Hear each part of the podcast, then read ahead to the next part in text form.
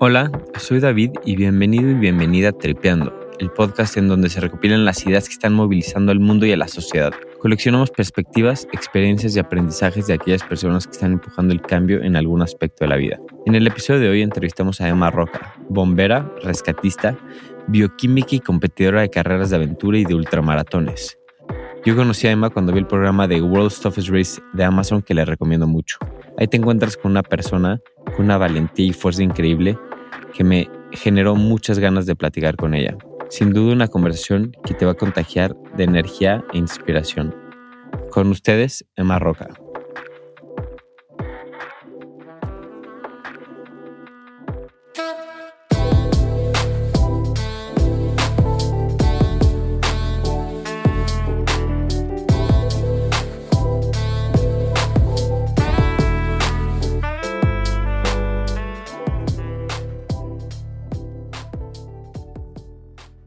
Hola Emma, ¿cómo estás? Muchas gracias por estar entrepeando. Hola, ¿qué tal? Muchas gracias también a vosotros por el interés de entrevistarme.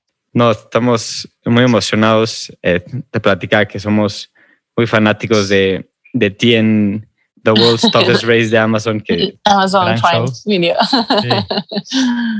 Y quería empezar preguntándote, o sea, después de ver esta super experiencia que, que hiciste, me da mucha curiosidad saber ¿Cómo eras de pequeña? O sea, si siempre tuviste este espíritu aventurero. Sí, la verdad es que vino de mi padre que teníamos una casa en la montaña, nosotros vivíamos en medio de la ciudad, Barcelona, Big City, y encima en la entrada y la salida de la, de la Avenida Meridiana, que es una entrada y salida crucial ¿no? de la ciudad, siempre con coches, ruido. Y escapar a montaña era como la liberación, ¿no? De pequeña, cuando nos llevaban, nos llevaban los fines de semana, y mi padre siempre ha hecho esquí de montaña, senderismo, bicicleta. Siempre he tenido un referente ¿no? en casa, que ha sido él. Y además la naturaleza me ha dado esa libertad, esa solitud, silencio y siempre me ha apasionado poder escaparme de esa ciudad del día a día al fin de semana vivido con, con, mi familia. Sí, he tenido buenos referentes, que en este caso sido mi padre. ¿Y qué deportes practicabas de pequeña? Uf, de todo. Siempre me decían que no paraba en, en, catalán se llama tastaulletas, siempre es un o, culo inquieto en, castellano, porque es mm. que desde la escuela, pues hasta, bueno, tenis, básquet, fútbol, eh, patinaje, hasta incluso hice artes marciales, hasta incluso hice ballet. Eh, me encantó el atletismo. Y entonces, a medida que iba creciendo y después de, de ese mm, eh, primer estadio entre los 8 o 15 años, después me empezaron a gustar mucho duatlones, triatlones, y, más adelante ya maratones, ultramaratones, después el deporte de aventura y después del deporte de aventura ya Ironman y, y ultradistancia. Es eh, una progresión, una progresión de, mil cosas primero y después ya eh, enfocarme mucho en la ultradistancia a todo nivel, a raid de aventura y a 100 mile race o ultra endurance races y, y running.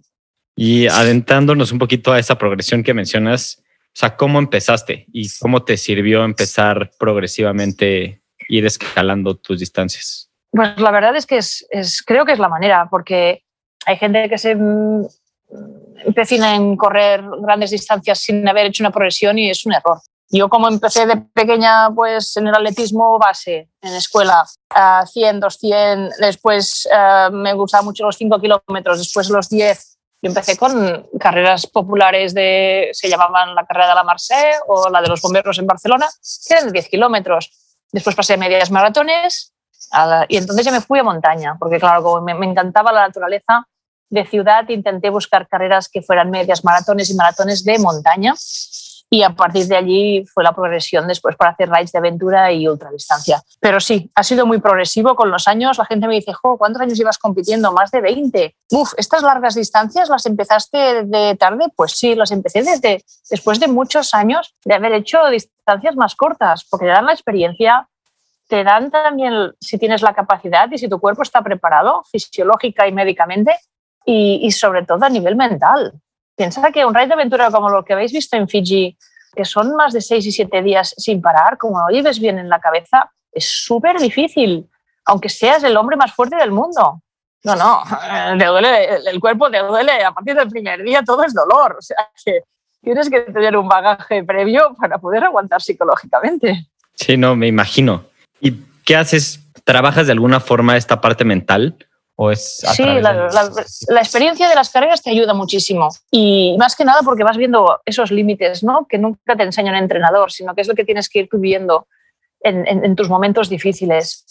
Y, y esos límites los trabajas con carreras previas y con distancias menores. Pero después uh, siempre me preparo mucho, tanto si es un raid o una ultradistancia, en saber que voy a sufrir, en, en meterme en, en, esos momentos muy duros, en irme mentalizando de que será dura la carrera, de que habrá momentos de, llorar, de dolor, uh, de querer dejarlo. O sea, realmente te haces, te pones en conciencia de qué momentos podrán venir para que después cuando vengan los hayas ya trabajado mentalmente. O sea, yo me estoy un mes previo a un raid de aventura teniendo mis momentos de meditación y de, y de pensar que voy a hacer una cosa muy dura y que llevaré mi cuerpo a un límite que, que, no es nada agradable. Pues una vez allí, eh, saber que aquella pregunta que te haces, ¿qué coño estoy haciendo aquí? No, no, saber que ya, yo ya lo sabía dónde iba.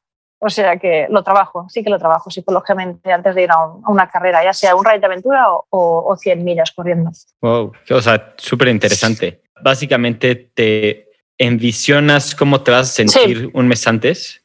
Sí. Okay. Voy trabajando que me sentiré muy mal en, en muchos momentos y que esos malos momentos tendrán su parte buena después. O sea que me voy como preparando. Emma, y cuando estás haciendo este progreso por, por distintas carreras y, y, cuando empezaste a correr, ¿qué estabas pensando hacer con tu carrera profesional? Eso nunca se sabe porque además depende de en qué país vivas, uh, tienes un impacto otro a nivel de sponsors, de repercusión mediática y de reconocimiento, ¿no? Porque hay países, incluso en Europa, que aunque seas bombera profesional o policía, si tienes buenos resultados uh, deportivos, hasta incluso te, te, eximen del trabajo de bombero de policía y puedes dedicarte profesionalmente a ello. Aquí no, en España no, no ha sido el caso. Y entonces tienes siempre que combinar trabajo con, con, deporte. Y aunque tengas resultados internacionales, no, ha sido vivir de los sponsors a duras penas y de los premios en carrera, pero ha sido un trabajo el que me ha dado el poder eh, tener el, paycheck a final de mes y el poder tirar avanzando. Vivir profesionalmente del deporte, si no es olímpico, en España y en Europa es difícil. Un deporte no olímpico como un raid de aventura o una ultradistancia no vives de los sponsors. En cambio, en Estados Unidos es mucho más fácil poder vivir de contratos y, de otras cosas asociadas a, esa actividad, aunque no sea olímpica. Y también de las ayudas uh, estatales tampoco es fácil. Y también siendo mujer tampoco es fácil. O sea, hay una serie de premisas que han ido viniendo desde que empecé a competir, ¿no? desde el año 95-96, que empecé con mis primeros rides de aventura internacionales, y fue gracias a los sponsors que pudimos profesionalizar esa actividad y que no saliera de mis ahorros el poder competir, pagar inscripciones y viajes, sino que salía de un sponsor. Pero no, no ha sido nada fácil, para nada. Siempre ha sido complementario al trabajo del día a día. Claro. Eh, sí, eso lo complica mucho. Entonces, Emma, tú eres bombera. ¿Cómo te adentraste a ese camino? Bueno, de hecho fue una solución para hacer un trabajo que te gusta. Yo quería, a veces te planteas en la vida, ¿no? Dices, ¿qué quieres hacer y cuál es tu granita de arena, ¿no? Y a mí me gustaba mucho ayudar a la gente. Me acuerdo de pequeña jugando en la montaña con mi hermano cuando salíamos, lo que te decía, ¿no? En el Pirineo, pues jugando a ser enfermera o médico o bombera, o sea, siempre a buscar el, ayudar a la gente. Entonces, entrar a bomberos siempre ha sido una ilusión de mi vida, o sea, siempre desde pequeña uh, me ha gustado mucho um, poder ser útil a alguien y si además juntas capacidad, fuerza física, aptitudes para encontrar soluciones, pues, ostras, entorno natural, porque los bomberos también, yo trabajo en, en el Pirineo, trabajo en montaña, tanto es un fuego forestal como un accidente de tráfico, como una asistencia técnica eh, en, en, en, una población, ¿no? Como pues, los años que estuve en el grupo de rescate, que estuve el, con el helicóptero, estuve en el grupo especializado de rescate de montaña siete años, pues íbamos siempre a buscar gente por la montaña, ¿no? Que, que tenía cualquier tipo de accidente. Pues siempre he querido ayudar. Entonces, entrar en bomberos fue la manera de tener una profesión que te apasiona, que te gusta y darte ese tiempo libre que con el tiempo libre que he tenido en bomberos me ha permitido pues acabar un, doctorado, poder estar con una familia, tener tres hijos y poder vivir con ellos. O sea, eh, compaginar el tema laboral, familiar y además competir, porque entrar en bomberos me ha permitido que como trabajamos 24 horas y descansamos 72, pues he tenido mucho margen para poder entrenar bien, para poder pedir cambios y poder salir a carreras que otro tipo de trabajo no me lo hubiera permitido. Que saque carreras de estas como la que veis en Fiji es un mes fuera de casa. ¿Y quién, qué trabajos permiten marchar un mes fuera de casa y volver y conservar tu sitio? O sea que no, no es fácil y Bomberos me lo permitía. O sea que busqué también un trabajo que, que sumara muchas cosas y lo que más me ha aportado es el ayudar, o sea, sentirme realizada con lo que hago y el tener tiempo libre para dedicarme a, a, mis pasiones. Entonces, Emma, tú eres bombera, fuiste rescatista, haces estas competiciones y además eres bioquímica, ¿no? Y doctora. Sí, he acabado, acabado el doctorado nada, hace un año. Cuando alguien no te conoce y te pregunta qué te dedicas, ¿qué le contestas? Soy una persona multitasca. no, mi profesión es bombera, de esa vivo, o sea, vivo de la profesión de bombera profesional desde hace más de 20 años. Que fuimos de las primeras bomberas, yo entré con, con Karma, Karma y yo fuimos la cuarta y quinta bombera en entrar en Cataluña y de España fuimos las diez primeras. O sea, realmente desde el 2000 que, entramos con Karma mm, han entrado a duras penas 40 bomberas más en, Cataluña y en España mm, no lo, no lo, sé, pero somos muy pocas. Entonces, eh, bomberos es la profesión y después pues eh, tengo la tesis doctoral como un extra que hice y además de ella han salido empresas con las que he cofundado distintos proyectos que venían derivados del estudio científico y aparte, pues deportista ha sido un hobby. Como te he dicho, no se puede vivir profesionalmente del, tipo de deporte que he escogido competir y, el resto pues son, son aficiones y ser madre y bueno, escribir libros, todo esto es de más a más. En tu experiencia como bombera y como rescatista, ¿cómo manejas el miedo en situaciones de peligro? Bueno, esto, el deporte me ha dado un plus, ¿no? O sea, realmente las, las experiencias que hemos tenido en los raids de aventura y, y en otras actividades que hemos tenido situaciones de peligro y, durísimas y además en condiciones de, de, falta de sueño, de hambre, de agotamiento, o sea que realmente llevas el cuerpo a ese límite, me ha permitido, en según qué situaciones de bomberos, pues saberme estructurar. Uh, no es fácil, es muy importante el work team, ¿no? el teamwork, el, el trabajo en equipo y, y tener un agente a tu lado que sepas con la que puedas confiar, igual que en un equipo de raids, pues en bomberos igual, o sea, tener tanto a tu caporal, sargento, como a tus compañeros de mismo nivel, pues que puedas confiar en ellos y ellos en ti. O sea que las situaciones extremas han sido durísimas y, y ha habido algunas de las cuales me ha costado mucho recuperarme y hasta incluso hemos tenido soporte psicológico porque la gente dice, vaya chollo, bombera, trabajas un día sí, tres no, sueldo fijo. Digo, sí, sí, pero entra en, un, entra en un garaje que está lleno de humo y con gente, entra en un piso que se está quemando de alguien, ves a la montaña que hay un padre muerto al lado de su hijo de 10 años, eh, ves a buscar a alguien que se está muriendo en, en, medio de un collado y se está haciendo de noche con el helicóptero a, vientos de huracanados. O sea, es muy bonita, sí, la profesión, pero tiene esos momentos muy duros. Y creo que con eso sirvo, porque me ha gustado siempre y soy una apasionada con lo que escojo en mi vida, pero han sido situaciones que gracias al trabajo en equipo y a la madurez de experiencias que he vivido previas y de yo misma, aunque no sea madura, pues a aguantar el tipo y, poder salir, pues hemos ido tirando. No nacimos enseñados, ¿eh? o sea que vamos aprendiendo en, cada situación. ¿Cuál crees que ha sido el reto más difícil al que, al que te has enfrentado? El reto más difícil, bueno, el que tengo ahora. Ahora tengo un cáncer y ha sido para mí una llegada a la vulnerabilidad que no me había visto nunca, ¿no? Los retos eran de acabar 100 millas, de acabar un ride durísimo, de eh, incluso con 47 años pues defender una tesis doctoral cum laude y una tesis en, en, siete años de investigación durísima o tener los tres hijos y poder conciliarlo con todo y, y, vivir feliz. O sea, hay muchos retos en la vida, ¿no? Pero el que realmente me ha puesto a sitio y, y ha hecho un cambio radical en, mi manera de, ver la vida es cuando te diagnostican un cáncer y dices, ¿cómo yo? Deportista de élite, fuerte, mm, suplementación, alimentación saludable, estabilidad familiar, psicológica, todo, ¿sabes? En todo momento yo siempre me he encontrado muy feliz y muy bien en la vida. Y dices, ¡fuah! Y ahora luchar con él, pues aquí estamos. Estamos con tratamiento y con muchas ganas, pero este sí que para mí es el reto actual más duro, pero a la vez más gratificante porque ves que podemos tener una fuerza interior y podemos luchar a, a lo que sea. Y mi fuerza de los rides, mi fuerza de bombera, mi fuerza de madre, de bioquímica, todo lo estoy aplicando a que soy una persona que no tiene la toalla y que iremos a por todas. Qué admirable, Ma, de verdad. ¿Qué lecciones de lo que has hecho, como, como mencionas, de bombera, de, de estas carreras, estás aplicando a este reto ahorita?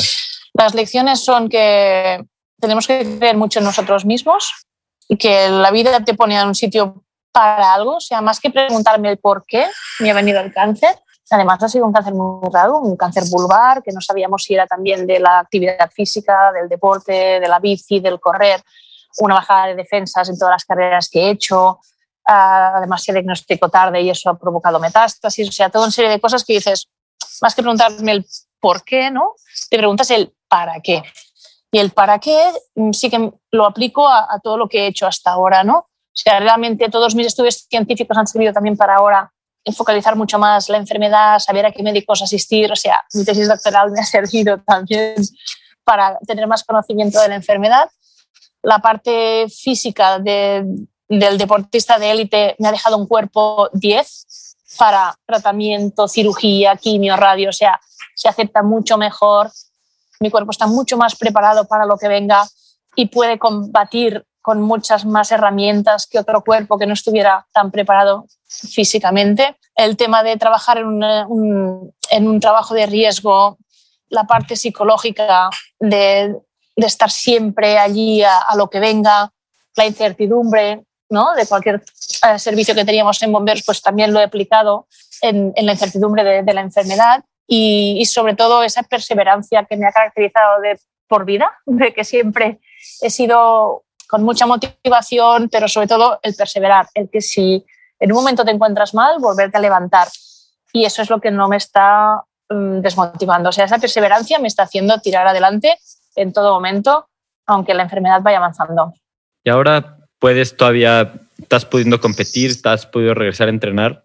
Estoy haciendo deporte cada día un poco, Uh, ahora los médicos me han dicho que solo me dejan andar. Hasta ahora estaba corriendo en bici, esquiando. pero ahora he avanzado un poco más y tenemos que volver a hacer otro tratamiento. O sea que tengo que volver a andar, pero no dejo de hacer actividad física. Y como por el tema del confinamiento también se ha parado todo, mm, carreras, o sea, con el COVID ha habido un receso a, a todos los niveles, tampoco me estreso. Y no es un objetivo ahora a priori, ¿eh? o sea, de momento ahora tenemos que recuperar la salud pero sin dejar de hacer deporte, pero descarado, ¿eh? o sea, actividad física a diario, siempre que pueda, si me lo deja y me lo permiten, y a partir de aquí ir avanzando. Voy mirando día a día, no estoy mirando el futuro ahora mismo, estoy, David, con lo que toque y después ya veremos. Claro, paso por paso. Emma, en tus entrevistas y en tu libro platicas de tres pilares fundamentales para los atletas, ¿no? Que son la nutrición, uh -huh. el descanso y el entrenamiento. Uh -huh. Faltaría un cuarto, ¿eh? En esta, ah. en esta mesa faltaría el cuarto de, de la estabilidad uh, mental, uh, la conciliación con, con, tu entorno social, o sea, faltaría un cuarto más psicológico, ¿no? Más de tu estar bien. Pero sí que son tres pilares fundamentales que tienen que tener en el día a día una persona que quiere estar sana y quiere vivir una longevidad y quiere estar con una calidad de vida uh, cuando tenga sus 60, 70, 80, pues bien, ¿no? Que mantenga ese, ese estilo de vida saludable. Y, el, por ejemplo, la nutrición es básica. Tenemos que comer muy bien. Lo tengo en, en el libro, bueno, lo encontráis en mi web, ¿no? Ya te he dicho que lo podíais anunciar como en mi web podéis encontrar uh, el límite el límite es tu salud. Y allí lo, lo, lo, enfatizo muy bien con los estudios que he hecho de, de, del doctorado. Cómo tanto importante es la alimentación, porque es la, es lo que tú apuestas para el día a día, pero de presente y de futuro. O sea, lo que tú estás comiendo ahora de calidad, eh, equilibrado y bien, eh, te está dando la salud del, del, momento presente, pero también del futuro. Entonces, la nutrición eh, con el descanso, el descanso a veces los que somos fanáticos del correr y de hacer deporte, dices, ahora tengo que parar. Pues sí, es el entreno silencioso. O sea, tienes que descansar para asimilar todo ese entreno que has hecho. Tus células tienen que tener tiempo de regenerar, de crecer. Y, a veces nos cuesta, pero es que es básico, es básico descansar. Y ese dormir, ¿no? Ese mínimo de siete horas al día, a que muchos no lo... Cuando a veces voy a charlas y pregunto, muy poca gente duerme más de siete, ocho horas al día. Y es básico. Con ello, con ello asimilamos todo y descansamos lo necesario para que el cuerpo siga viviendo. No es como un electrodoméstico que tiene, no, no, lo podemos cambiar por otro cuando se estropea. Nuestro cuerpo es de un solo uso para siempre, entonces se tiene que cuidar. Y la actividad física por descontado.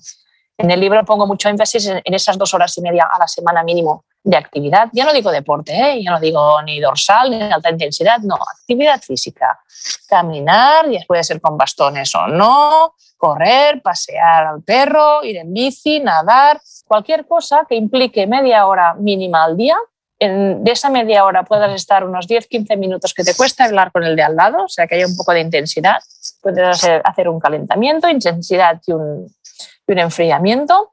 Y con esas dos horas y media a la semana mínimo, que a veces son cinco días, media horita y te dejo descansar dos, pues ya consigues unos grandes beneficios de salud al final del año y, de la vida.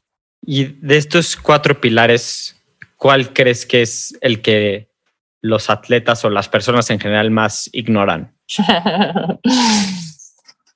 la gente hace actividad física, a veces se pasa demasiado. ¿eh? La gente descansa poco y come mal. O sea que para mí la nutrición y el descanso son un poco los más olvidados y después la parte psicológica y de conciliación, bueno, con el tema del COVID ha habido un desbarajuste y hay más gente desmotivada que de costumbre y hay más crisis, ¿no? De ansiedad y todo, pero en general si la gente se lo monta bien y busca una vida en, acorde a su tiempo libre y a su, pues creo que, que, no tiene que haber un problema, ¿no? Con ese, con ese cuarto pilar. Emma, y como ingeniera biomédica y como licenciada también, ¿cómo aplicas tus conocimientos tu entrenamiento y a tu vida diaria? La verdad es que es, es un plus, ¿eh? es, es una ventaja. Yo cuando acabé la tesis doctoral, o bueno, cuando lo estaba haciendo, que necesitamos a más de 600 corredores, entre los cuales yo, yo era una de ellas, yo era una, una cobaya más de, de, mi estudio científico, ¿no? Era un plus ser tú misma la corredora, ¿no? Porque había sensaciones y había, bueno, curiosidades que tenías de por qué me pasaba esto y después cuando lo analizabas científicamente veías artículos asociados, hasta incluso pues, tus datos, ¿no? analizados al laboratorio, te dabas cuenta de cosas que, que, coincidían con tus sensaciones, ¿no? Y decías, ah, mira, por eso me pasa eso, por eso las rampas en ese día, tal, por eso después el cuerpo pues tiene estas bajadas de defensa, si hay tanto riesgo de después estar resfriado durante 15 días después de una alta exigencia física. Por, entonces, tú mismo al, saber esas experiencias también podías aportar más conocimiento científico, ¿no? Porque tenías tu, tu bagaje como, como corredora y también vías más las necesidades de la gente y podías transmitir más los, los valores de que tenía que hacer cada uno, porque tú misma sufrías esas consecuencias. No era una persona de bata blanca que decía los corredores que tenían que hacer, sino que era una corredora que se ponía una bata blanca que decía los corredores que tenían que hacer, porque ella también lo sufría. Entonces sí que ha habido muchos conocimientos, sobre todo a nivel renal. Los riñones sufren muchísimo, que hay una cosa muy importante en la hidratación en las carreras y la gente subestima mucho la hidratación o solo bebe agua, agua sin sales y los riñones tienen que limpiar muchas toxinas que durante las carreras tú vas liberando. Como no los hidrates bien, los están poniendo en, un riesgo uh, muy, muy agudo. Y sí que durante una carrera pues no puede pasar nada y ese riñón pues puede tener un, lo que llamamos un AKI estado 1, un acute kidney injury, pero super chronic, super agudo en una carrera, puedes devenir eh, después de muchas carreras un problema crónico y eso se tiene que vigilar mucho. Entonces, a nivel de corredores, ojito con la hidratación, ojito con ibuprofenos y con sustancias que toméis para evitar el dolor, que también incurren y disminuyen la eficiencia renal. Ojito con el corazón. También hemos visto que el ventrículo derecho pues, es más débil que el izquierdo y depende de cómo hayas nacido y cómo estés tú trabajando ese corazón, pues puedes estar sufriendo más de lo que te piensas por mucho entreno que lleves encima. O sea, todo está en el libro, es reflejado, pero que realmente la gente tiene que cuidarse mucho. No solo piensas, piensas muscularmente, no, no, es corazón, es riñón, es descanso, es dejar a que tu cuerpo vuelva a una normalidad después de una carrera que dices, va, solo he hecho una maratón. No, no, solo no. Son 42 kilómetros que de hecho un tu de cuerpo que ha pasado una guerra. Las personas que estamos metidas en, en correr por un nivel mucho más bajo, deberíamos de hacernos estudios antes de entrenar. Algún chequeo médico mínimo. Mira, una analítica no cuesta nada, una analítica general, sobre todo para saber cómo estás a nivel hepático, renal, eh, del hierro, las reservas, em, cómo está tu hígado. O sea, tener un poco las enzimas, tener cuatro cosas del sistema inmune, que no estés inmunodeprimido, tener un poco también tu hematocrito, cómo están los hematíes, o sea, un chequeo general de que tu cuerpo como mínimo está bien, ¿vale? Empieza con un estado basal correcto. Después me iría al corazón. Iría a un electrocardiograma, un electrocardiograma para ver en una prueba de esfuerzo ah, cómo evoluciona el corazón y cuando tú lo pones a un límite, mm, que no haya alguna parte eléctrica del corazón que no esté funcionando bien. Por lo tanto, prueba de esfuerzo con electrocardiograma para mí es imprescindible una vez a la vida. Y cuando pasas de 35 años y estás haciendo carreras de más de dos horas, pues también sería muy interesante ver un ecocardio. Un ecocardiograma del corazón lo que te ve es aurículas y ventrículos, válvulas, ves ese funcionamiento, ves ese grosor de paredes, ves esa morfología cardíaca que no se ve en el electrocardiograma y que también no pasa nada una vez a la vida. Es esos chequeos. Es que la verdad, a veces nos gastamos 150 euros en unas zapatillas, nos gastamos 100 euros en una mochila, 1.500 euros en una inscripción, todo tipo de material que puede sumar más de 3.000, 4.000 euros. Y un chequeo médico de 150 euros no te lo, no te lo gastarás para ver un poco cómo estás. Sí que hay organizadores y carreras y eventos que te lo exigen. Por ejemplo, Maratón de Sables te exigían el electrocardiograma de un mes de antigüedad. No podías sacártelo antes. O sea, tienes que llevar el electro justo un mes antes de ir al Maratón de Sables. Otras carreras que te, que te exigen una revisión médica de médico deportivo específica y eso cada vez se va regulando más. Hay más federaciones que lo exigen, pero se necesita, de verdad. Debería hacer un, mínimo chequeo para saber que tú no tienes una cardiopatía congénica, que no has nacido con algo en el corazón que puede ser una actividad física como una carrera de media maratón, puede multiplicar por tres el riesgo de muerte súbita, otras cosas. Yo no sé que no nos gusta oír estas cosas, pero se tiene que, que, prevenir. Y después, una vez ya has hecho, y tú ya sabes que partes de un basal, ¿no? Y después cuidarte, claro, porque si tienes sobrepeso, buscar esa dieta para minimizar esa sobrecarga que está haciendo a tu cuerpo y a tu corazón y ir con un PSDA a según qué distancias. Si tienes un entreno a la semana que no puede pasar de X horas, no te permitas el querer hacer un reto de una maratón si no puedes entrenar más de cinco horas a la semana. O sea, hay cosas que también uno mismo y una misma tiene que ser realista con ello y, y no ir más allá de lo que una o uno puede. Muy importante esto que mencionas. Una pregunta en confianza, Ma. Tuviste tú una gran participación en, en el World's Toughest Race que todos vimos. ¿Sí es verdaderamente el toughest race que has hecho? Es muy toughest por el tema de la hipotermia. Piensa que cuando llegamos al río nadie nos dijo que era obligado el neopreno. Yo por mí que la organización lo hizo expresamente para que equipos como nosotros y otros pringáramos de frío y tuvieran las imágenes. Pero sí que fue muy tough por ese, porque a nivel de hipotermia y médicamente fue un riesgo muy alto. O sea, tuvimos un momento muy crítico. Y más equipos como nosotros que íbamos a hacer top five, o sea, que íbamos a, a muerte para, para llegar adelante, ¿no? Y con la experiencia que llevábamos de todas las otras carreras.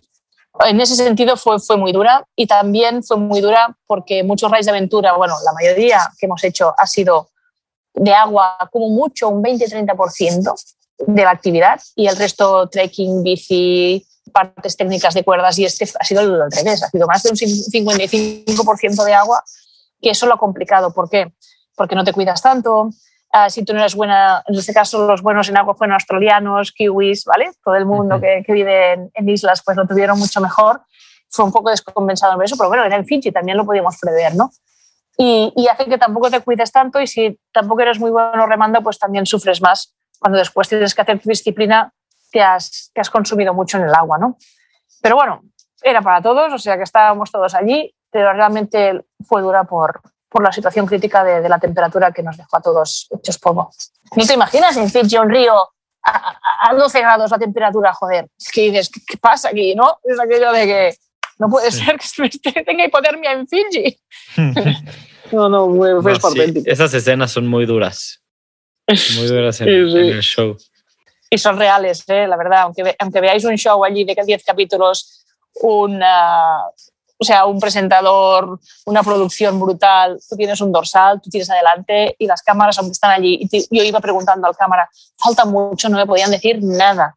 Dice, pero si nos han dicho solo dos pozas, no puede ser que sean 8 kilómetros por un río. No te podían decir nada y tú allí muriéndote. O sea que realmente am, es real, o sea, lo que sufríamos y no, no había ninguna historia escondida detrás. Pero tú llevas haciendo Eco Challenges desde hace ya mucho tiempo. ¡Guau! 17 años que hemos ido a Fiji ya. Que sí, no, no, las carreras las hemos llevado en nuestro corazón y en nuestro cuerpo toda la vida y todas han sido duras en, en sus peculiaridades. ¿Esta por qué ha sido dura? Por este caso de hipotermia, porque tenemos pues 10 años más o 17 más de cuando fuimos. O sea, no es lo mismo el Zasca con 20 y pico que el Zasca con 40 y pico. Y, y en términos prácticos, o sea, tener a toda la producción de Amazon cambia mucho. fue espectacular el que estás, eh, bueno, todo el rato mm, vigilada, ¿no? O sea, es aquello de no, no, no estás solo, tienes un momento de el que vas por el mar y hasta incluso te asustas de que ves una cámara pum, que sale del agua, ¿no? Y que, o, o- que quieres tener un momento de intimidad y encuentras un dron que te va siguiendo. O que Ajá. llevas cámara contigo porque escogieron a 10 equipos, entre los cuales había el nuestro, que siempre venía un cameraman en la parte de trekking. Y, ostras, esto es es súper peculiar, espectacular. O sea, para mí, por ejemplo, uno de mis objetivos cuando tenga todo este proceso de la enfermedad es, guau, me encanta, porque es, es una gran oportunidad, la verdad. Tener eh, esa evidencia de una carrera como un Rey de Aventura con una superproducción como, como fue Metro Goldwyn Mayer y Amazon Prime Video. Espectacular. Emma, si tuvieras la oportunidad de transmitirle realmente un mensaje a las mujeres, jóvenes mujeres que, o de cualquier edad que nos estén escuchando, que se quieran acercar al deporte, ¿qué les dirías? Les diría que busquen aquellas disciplinas que les encanta, que dejen de lado lo que la sociedad, el marido, los hijos, que hagan lo que quieran, que encuentren el tiempo, que busquen la manera de conciliar y de poder, porque realmente si escogen aquella disciplina que las llena, es, es muy enriquecedor. Y encima el deporte asociado a salud. Al final te empoderas a tú misma, te sientes mejor, más fuerte, eh, más capacitada y sobre todo en el, en el campo de la mujer, que siempre hemos estado un poco de segundas, ¿no? Siempre vamos detrás de, pues en esta sociedad androcéntrica creo que la mujer tiene que encontrar su espacio y si en el deporte encuentra una disciplina que le guste, a muerte, que luche por ella y ya verás cómo esas endorfinas saludable que ella que recupere fuerza, coordinación, estabilidad, pues a nivel mental va súper bien. Ya pasando al último capítulo de esta plática, ¿nos puedes platicar un poco de qué va tu libro? Para los, ¿Y El- dónde lo podemos hay- encontrar? hay- bueno, en, en- en la página web mm, www.marroca.com encontráis el libro eh, Límite es tu salud, que es un poco los pilares que hemos hablado, las experiencias que he tenido con el- la tesis doctoral, muchos consejos de nutrición, descanso, ejemplos de entrenamientos, pero sobre todo el poner ese sendero, ¿no? el poner esa, esa cordura en, en- en hacer las cosas bien. Y bueno, yo creo que quien no hace deporte verá la importancia del deporte con el libro, quien no es en general, es un libro de, de, de- ah, deporte, pero permite durante muchos años y bien. Y nada, ahora estoy haciendo, bueno, tengo otros libros, tuve uno que no, no está en Amazon o lo pueden encontrar online, que es un poco cómo conciliaba mi vida ¿no? laboral, deportiva, de madre, que también ha servido mucho para muchas madres y muchos deportistas que después quieren ser madres y ver cómo Emma lo hace, pues tener referentes es, es importante. Y, ahora estoy haciendo otro, ¿no? Con el tema del cáncer y de ver un poco el, tema femenino y cómo afecta pues tener problemas uh, físicos femeninos y la sociedad también como lo, lo ¿no? evidencia esta situación. O sea que pronto el año que viene habrá otro y aquí estamos para poder divulgar y, poder servir de, de referente para, para quienes, quienes me pueden aprovechar.